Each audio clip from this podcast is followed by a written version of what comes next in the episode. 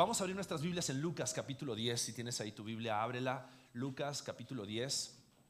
Vamos a estar, este es nuestro último domingo, nuestro último domingo que vamos a predicar de Lucas.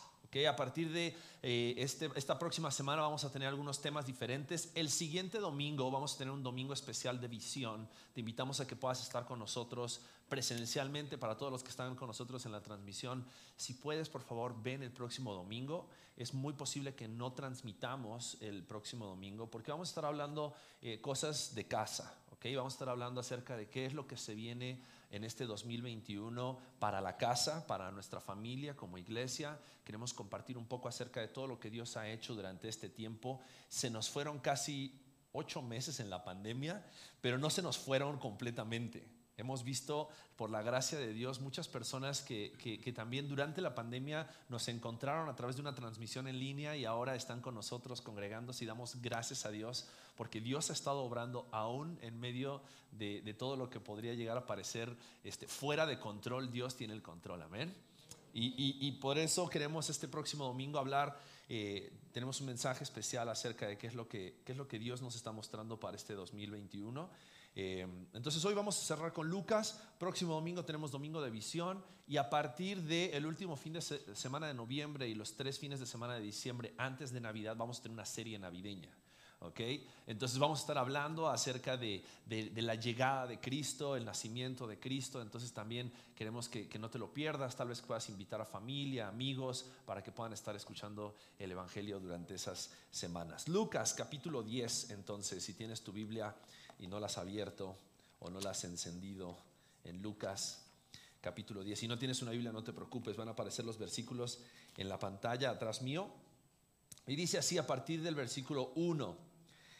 Después de estas cosas, designó el Señor también a otros 70. Y quiero pausar un poquito ahí y, y, para hacer énfasis acerca de después de qué cosas, ¿no? Porque resulta que Jesús había estado hablando, no sé si se acuerdan, la semana pasada Luis David nos habló acerca de, este mensaje cuando Jesús les habla acerca de lo que implica realmente seguir a Jesús.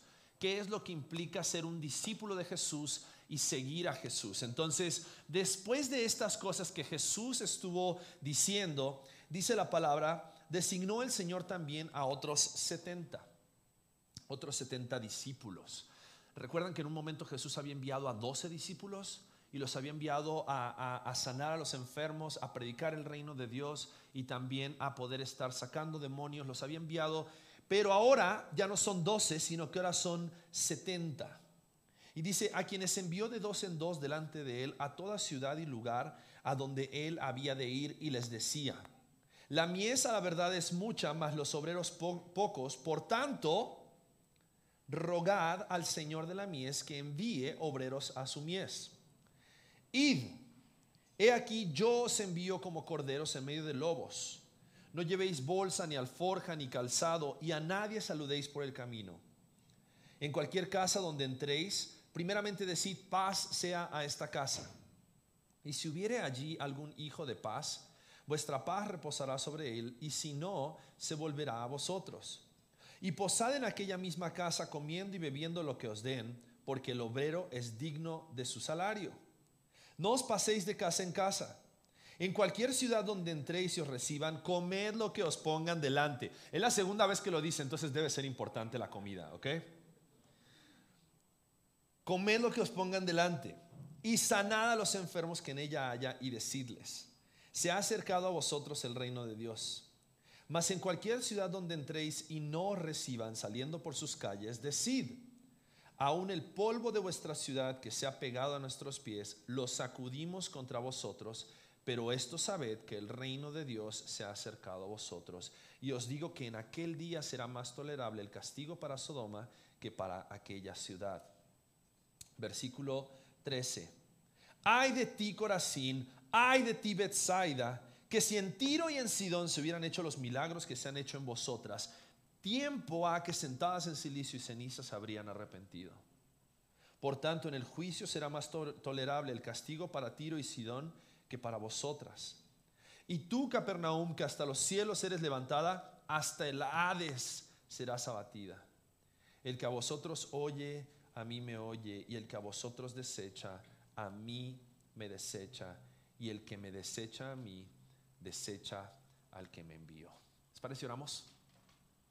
Padre, queremos pedirte que durante este tiempo sea tu Espíritu Santo hablando a nuestras vidas. Queremos rogarte, Señor, que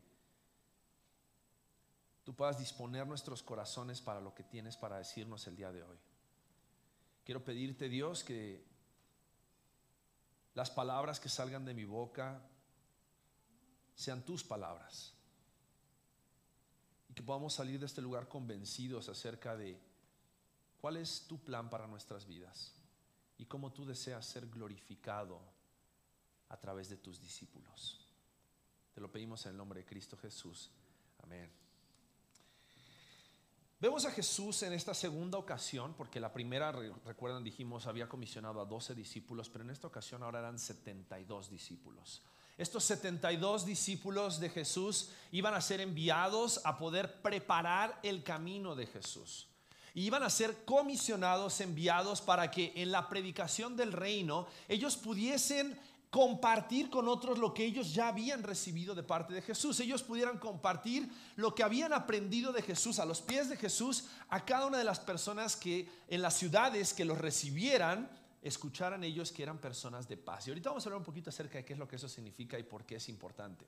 Pero en este pasaje vamos a darnos cuenta cómo Jesús continúa trabajando en la vida de sus discípulos, preparándolos para lo que se venía. Jesús ya les había anunciado acerca de su muerte, Jesús ya había sido transfigurado, Jesús ya había afirmado la fe de sus discípulos, con varios milagros, en varias ocasiones les había mostrado su poder, les había empoderado para poder hacer la obra en una ocasión, pero después vimos cómo algunos de estos discípulos, por falta de fe, por su incredulidad, no habían podido llevar a cabo el hecho de sacar el demonio de un niño que, había tenido un demonio desde hace muchos años, pero que ellos no habían podido hacerlo a causa de su incredulidad, pero también a causa de que ellos estaban a veces confiando mucho en sus fuerzas y confiando más bien en lo que ellos habían aprendido que en la presencia de Dios y en el poder de Jesús con ellos. Y si algo vamos a darnos cuenta en este versículo, en, estos, en este pasaje que estamos leyendo, es que Jesús nuevamente va a comisionar a los discípulos, pero Jesús ha comisionado siempre a sus discípulos para amar y servir a los perdidos, porque su deseo es que ellos puedan estar en paz con Dios, así como Dios puso en paz a los discípulos con Jesucristo. Y esto es importante ¿por qué? Porque no solamente nosotros somos reconciliados con Dios, sino que dice la Biblia que ahora nos convertimos en embajadores, mensajeros de un mensaje de reconciliación. Cuando hablamos acerca de la comisión de Jesús a los doce discípulos, mi papá estaba predicando ese domingo y él hablaba acerca de la importancia del discipulado. Y es como si Jesús tuviera que enseñarles nuevamente a los discípulos y recordarles nuevamente cuál era el propósito por el cual Él los había llamado para ser sus discípulos. ¿Se acuerdan que Pedro, cuando Jesús fue transfigurado y estaba Elías y, Moisés aparecieron, Pedro quería quedarse en ese momento, quería quedarse en la presencia de Dios, quería disfrutar de esa experiencia sobrenatural, mística y, y disfrutar ese momento para él solo.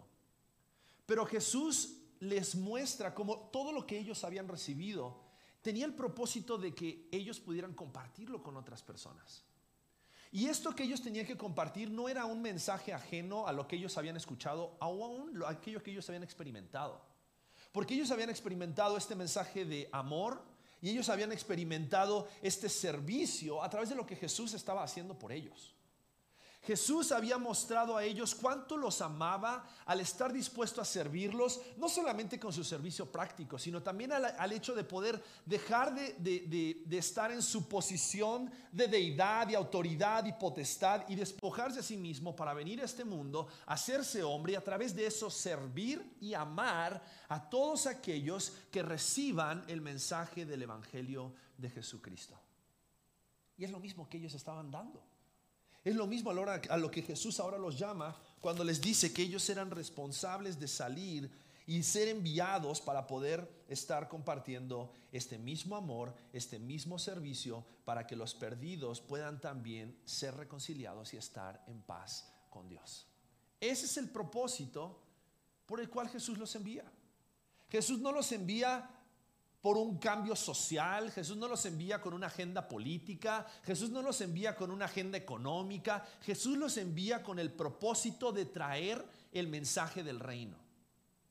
Ahora, ese mensaje del reino, cuando transforma nuestras vidas, cuando cambia nuestros corazones, entonces impacta nuestra aportación y nuestra influencia en la política, en la sociedad, en la economía, en nuestros hogares. Pero lo que Jesús quiere es que nosotros podamos asimilar este mensaje del reino, porque Jesús quiere transformar nuestros corazones principalmente, porque quiere que nuestros corazones le sirvan.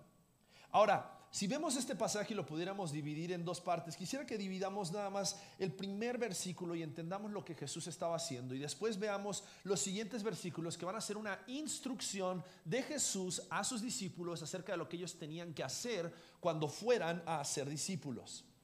Y el primer la primera parte del primer versículo dice, después de estas cosas, designó el Señor también a otros 70. En otras traducciones dicen, eligió, eligió él a otros 70 a quienes envió de dos en dos delante de él a toda ciudad y lugar a donde él había de ir. Y vemos cómo Jesús llama a sus discípulos y los envía para preparar el camino.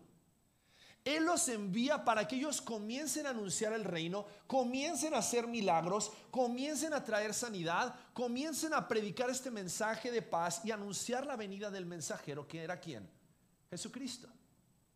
Y Jesús los comisiona a ellos para que ellos vayan y preparen el camino. Y algo interesante es que los envía de dos en dos. No los envía solos. Y esto nos recuerda esta parte de que cada uno de nosotros necesitamos de la compañía de otros para poder llevar a cabo la obra a la cual Dios nos ha llamado. Dios no tenía planeado que nosotros seamos discípulos llaneros solitarios, sino que estamos, estemos acompañados. Estemos acompañados de nuestra iglesia, estemos acompañados del cuerpo de Cristo, estemos acompañados de otros hermanos con quienes podamos compartir las victorias, pero también con quienes podamos orar fervientemente cuando necesitamos ver el poder de Dios obrando cuando parecería que estamos en derrota. Pero Jesús aquí nos muestra la importancia de cómo Él elige, pero cómo también Él delega la responsabilidad de ir y preparar el camino pero los manda de dos en dos para que ellos no olviden la comunión que tienen que tener para poder cumplir el propósito de Dios a través de hacer discípulos. Y cuando Jesús los envía para ser discípulos, después les dice en el versículo 2, y les decía, y entonces otras traducciones también dicen ahí, y les instruía. Y las instrucciones que tiene Jesús para ellos, estos discípulos de ese tiempo, son las siguientes que son las mismas instrucciones que tú y yo tenemos que aplicar también a nuestra vida. Y les decía, la mies a la verdad es mucha, mas los obreros pocos. Por tanto, rogad al Señor de la mies que envíe obreros a su mies. Una vez escuché una frase que alguien decía, la mies es mucha, los obreros pocos y los que hay son flojos.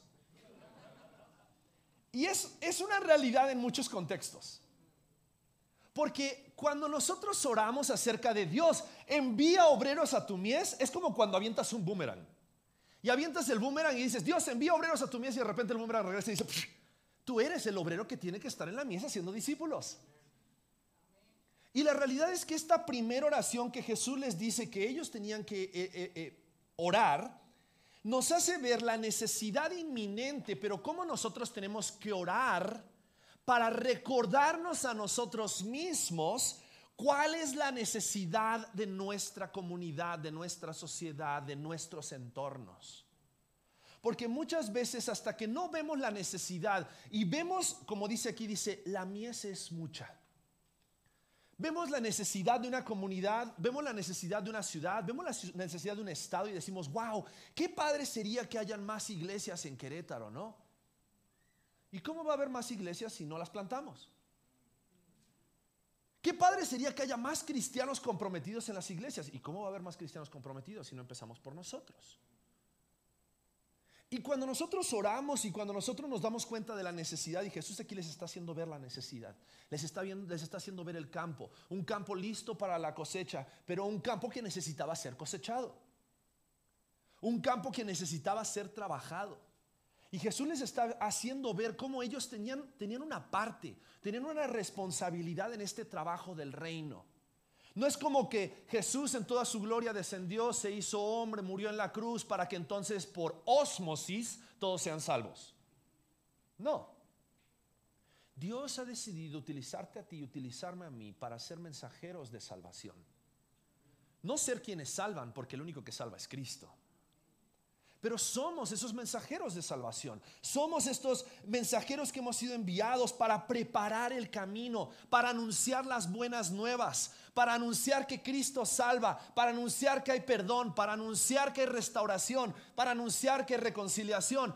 Ese somos tú y somos yo, somos estos discípulos que no merecíamos ser llamados, pero Dios nos decidió tomar de en medio de una gran multitud y nos decide utilizar para ahora nosotros ser aquellos que preparemos el camino y podamos anunciar, pero hasta que no vemos la necesidad y nos damos cuenta que es apremiante orar, pero no solamente orar, sino responder a la necesidad.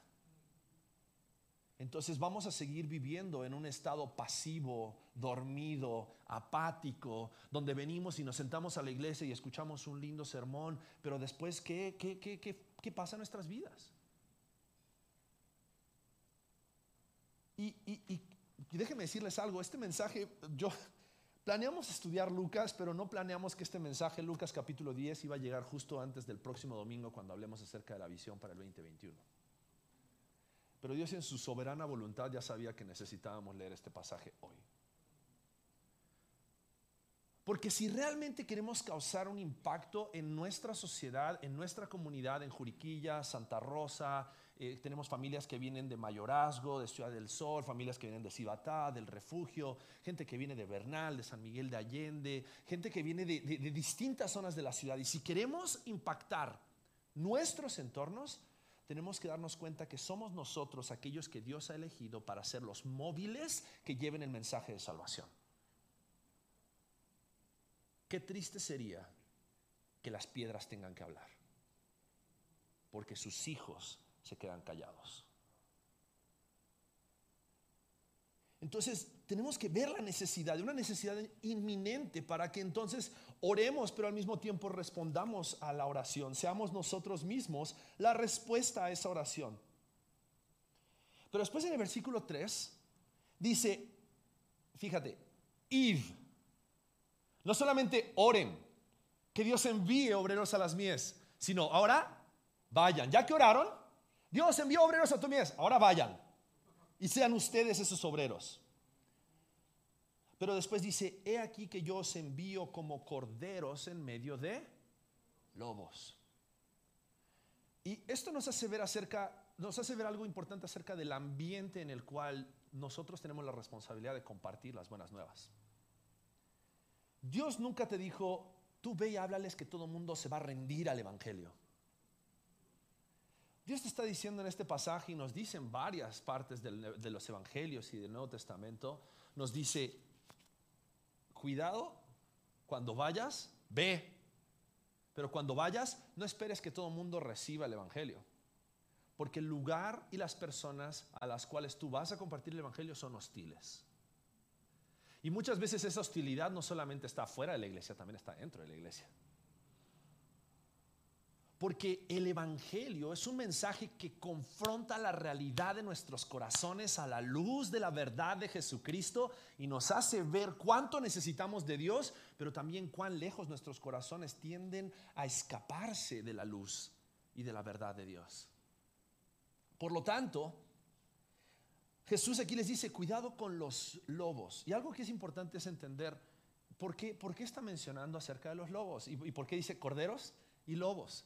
Varias veces Jesús utiliza analogías de pastores, ovejas, corderos, lobos, para que nosotros nos demos cuenta de, cómo, dice, ustedes yo los estoy enviando como corderos en medio de lobos. El ambiente al cual ustedes van es hostil, un ambiente en el cual los van a querer devorar. Y no solo devorar, los van a querer destrozar. Y la realidad es que el ambiente hostil en el cual nosotros tenemos la responsabilidad de hacer discípulos y compartir las buenas nuevas, no es un ambiente que nos reciba de brazos abiertos, es un ambiente que está buscando muchas veces ponerte el pie para ver si realmente crees en lo que dices que crees. Porque la diferencia entre un pastor y un lobo es que el pastor siempre busca proteger las ovejas, pero un lobo siempre busca qué? Destruirlas, sacar provecho, comérselas. Y la realidad es que el ambiente hostil en el cual nosotros estamos, el ambiente, el, ambiente hostil en el cual nosotros tenemos que predicar el, Evangelio, no es un ambiente del cual nos tenemos que atemorizar, porque Dios no nos ha dado un espíritu de cobardía, sino un espíritu de poder. Pero al mismo tiempo tenemos que ser conscientes de que aquellos lobos de los cuales Jesús estaba hablando en algún momento habían escuchado la verdad. Pero en algún momento estos lobos, que también tal vez fueron parte del rebaño escogido de Dios, comenzaron a ver solamente por su bien en lugar de empezar a ver por el bien del rebaño. Y entonces comenzaron a sacar provecho y comenzaron a destrozar a las abejas, a las, no a las abejas, a las ovejas, a las ovejas por su propio beneficio. Y, tú dices, ay, qué, qué terrible esos, esos fariseos y esos líderes religiosos, ¿no? Ahora déjame decirte cómo muchas veces nosotros hacemos lo mismo. Cuando de repente nosotros comenzamos a servir, porque Jesús les está diciendo, vayan, sirven, sirvan, amen, para que entonces los demás conozcan mi paz y conozcan el amor y conozcan cuánto yo estoy dispuesto a hacer para salvarlos. Pero ¿qué pasa cuando entonces tú comienzas a servir, pero sirves para que las demás personas te vean? O cuando comienzas a servir, pero sirves para que después las personas te sirvan. Y entonces comienzas a servir o comienzas a hacer cosas para buscar un beneficio propio en lugar de servir a las demás personas, así como Cristo nos sirvió a nosotros. Jesús no les dijo, hey, yo les lavo los pies para que después ustedes me laven los míos. Jesús les dijo, yo lavo sus pies para que ustedes aprendan y para que ahora ustedes después vayan y hagan lo mismo con otros. Pero cuando Pedro agarró, le dijo, Señor, yo, por favor, yo sería el que tendría que estar lavándome, yo, es más, lávame todo, ¿no? O sea, Jesús estaba, estaba queriendo que, que, ellos se den cuenta de que Él les estaba enseñando desde una plataforma de ejemplo, no solamente desde una plataforma teórica, teológica, sino que Él les estaba enseñando a través del servicio, a través del amor, a través de, de, de la paz que Él les estaba mostrando, cómo ellos tenían que estar dispuestos a ir y a ser discípulos. Y les dice, yo os envío como corderos en medio de lobos. Pero después en el versículo 4, la siguiente instrucción que Jesús les da les dice, no llevéis bolsa ni alforja ni calzado y a nadie saludéis por el camino. ¿Sabes qué es lo que Jesús les estaba diciendo con eso? No lleves cosas que se pueden llegar a convertir en un distractor cuando estés en el camino. No seas aquellos, como decía la semana pasada el pasaje, no seas aquellos que ponen las manos en el arado y después miran hacia atrás y se arrepienten de haber tomado el arado. Porque muchas veces cuando tú dependes de aquello que tienes para hacer aquello que Dios te va a capacitar para poder hacer, pero tú crees que tú eres el que tiene que sustentar, que tú te las tienes que librar, que tú tienes que... Y Jesús le dice, no lleven bolsa, no lleven dinero, no lleven alforja, no lleven calzado. Y no es que le está diciendo vayan descalzos, les está diciendo, aun cuando su calzado se desgaste, yo voy a ser el que va a sustentar y va a proveer para ustedes. Porque si ustedes están pensando en que cuando se les acabe el segundo par de zapatos ya no van a poder seguir haciendo el ministerio, se van a regresar cuando estén a la mitad. Y así somos cuando seguimos a Jesús. Muchas veces cuando seguimos a Jesús decimos, bueno, voy a seguir a Jesús, pero siempre y cuando me vaya bien. Siempre y cuando las cosas salgan como yo espero. Pero cuando de repente las cosas no empiezan a salir como yo esperaba y cuando parecería que no me va bien, aunque Dios está orando para bien en mi corazón, podemos llegar a mirar hacia atrás y como en algún momento también el pueblo de Israel miraba hacia atrás y miraba a Egipto y decía, ay, pero en Egipto teníamos melones y teníamos cebollas y teníamos, sí, pero eras esclavo. Eras esclavo. Y nosotros podemos llegar a caer en lo mismo. Somos esclavos, esclavos de que a veces somos esclavos del dinero. A veces somos esclavos del trabajo. Somos esclavos de las ocupaciones, somos esclavos de nuestra familia. Por eso Jesús en varias ocasiones dice, hey, cualquiera que no esté dispuesto a dejar sus riquezas, cualquiera que no esté dispuesto a dejar padre, madre, hijos, hijas, hermanos, hermanas, no es digno. Y no está diciendo, ¿sabes qué? Hijos, dejen a sus papás hoy y salgan todos a hacer, no, no. Está diciendo, cuidado con que eso se vaya a convertir en un estorbo. ¿Cuándo se convierte en un estorbo? Cuando decides amar más eso que a Dios. Y cuando decides satisfacer más tu, tu, tu placer por estar con ello o ellos que con Dios. En lugar de confiar en que Él es suficiente. Y Jesús les estaba queriendo enseñar aquí, no confíen en sus recursos, confíen en mí. Entonces en su instrucción acerca de cómo hacer discípulos les muestra la necesidad, les, les, dice cuidado con los lobos, les dice no confíen en sus recursos, pero también les dice quiero que compartan un mensaje y este mensaje no es un mensaje político, social, no es un mensaje acerca del calentamiento global, es un mensaje acerca de reconciliación y paz con Dios. Les dice, en cualquier casa donde entréis, primeramente decid, en el versículo 5, en cualquier casa donde entréis, primeramente decid, paz sea a esta casa. Y si alguien, y si alguien, y si hubiere allí algún hijo de paz, vuestra paz reposará sobre él, y si no, se volverá a vosotros. ¿Sabes qué es lo más precioso y lo más, lo más valioso que tú y yo tenemos para aportar a este mundo? ¿Qué es?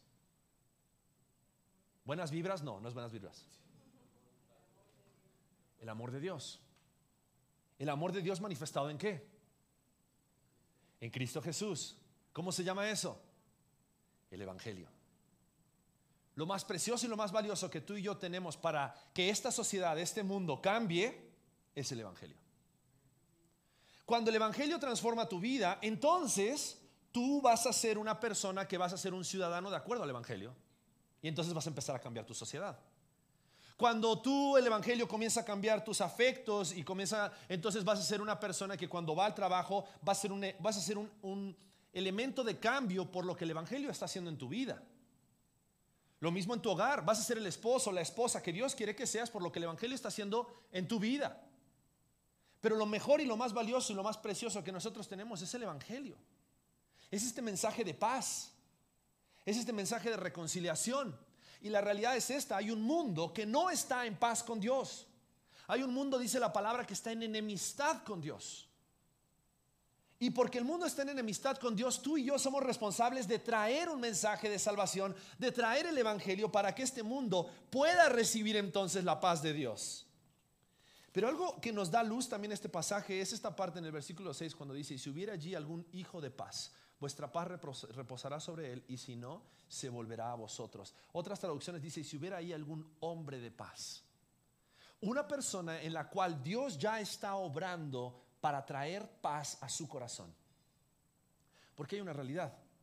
Ni tú ni yo somos responsables de traer paz a la vida de nadie. La paz la trae Dios. Tú y yo somos responsables de compartir el mensaje de paz. Pero la paz y la reconciliación con Dios la va a hacer Dios.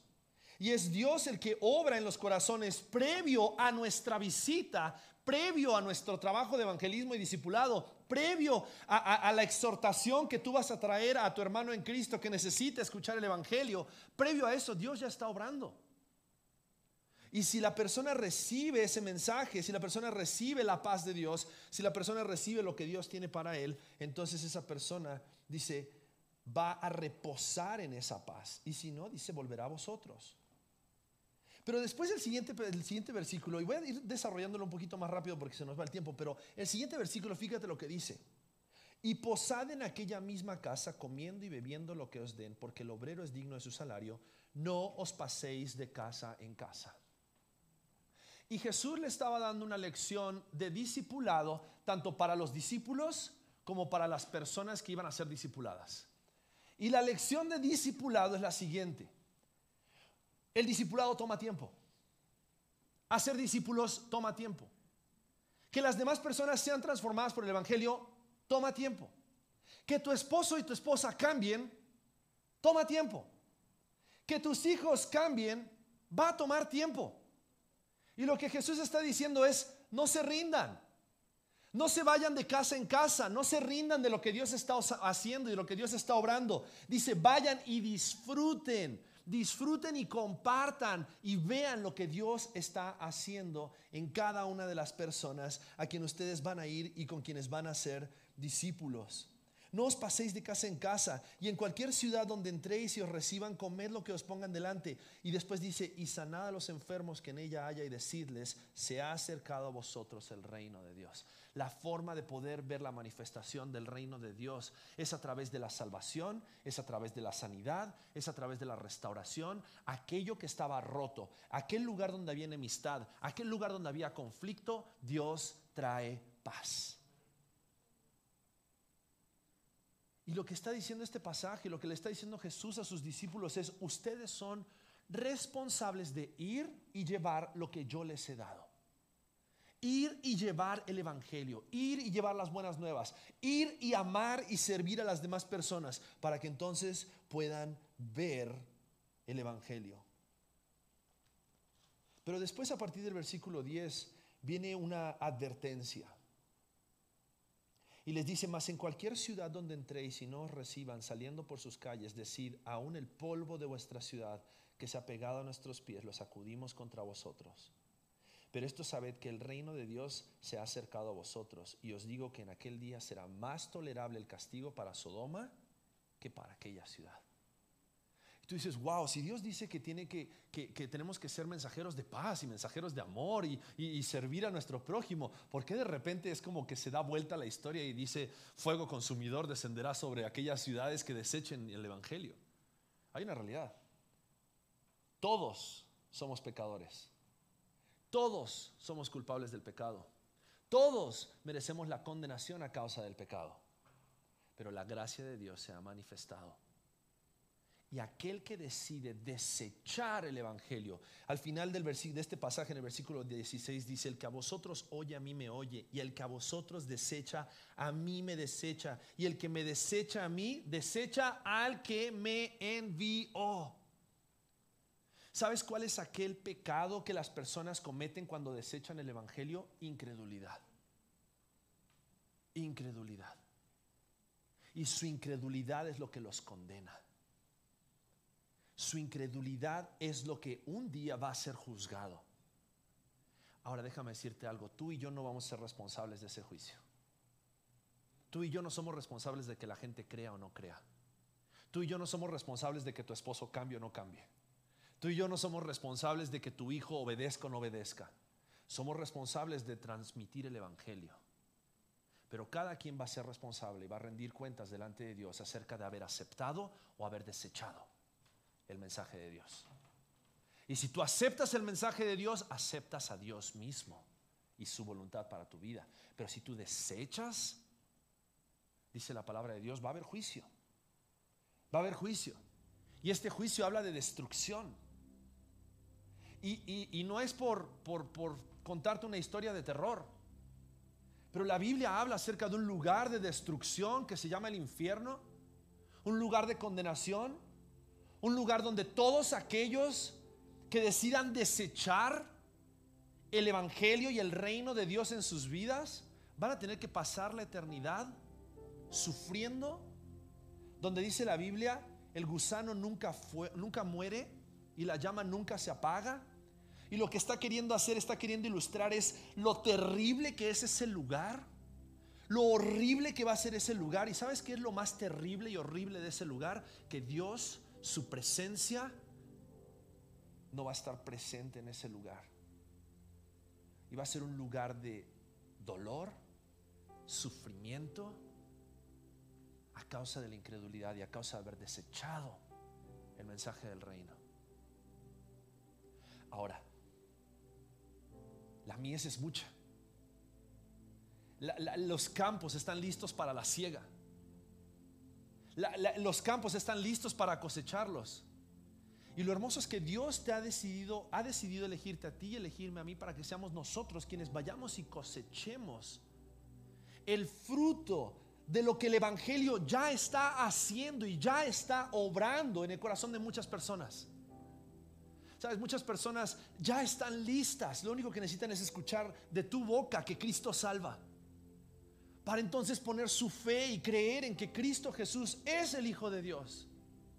Y esa es tu responsabilidad y es mi responsabilidad.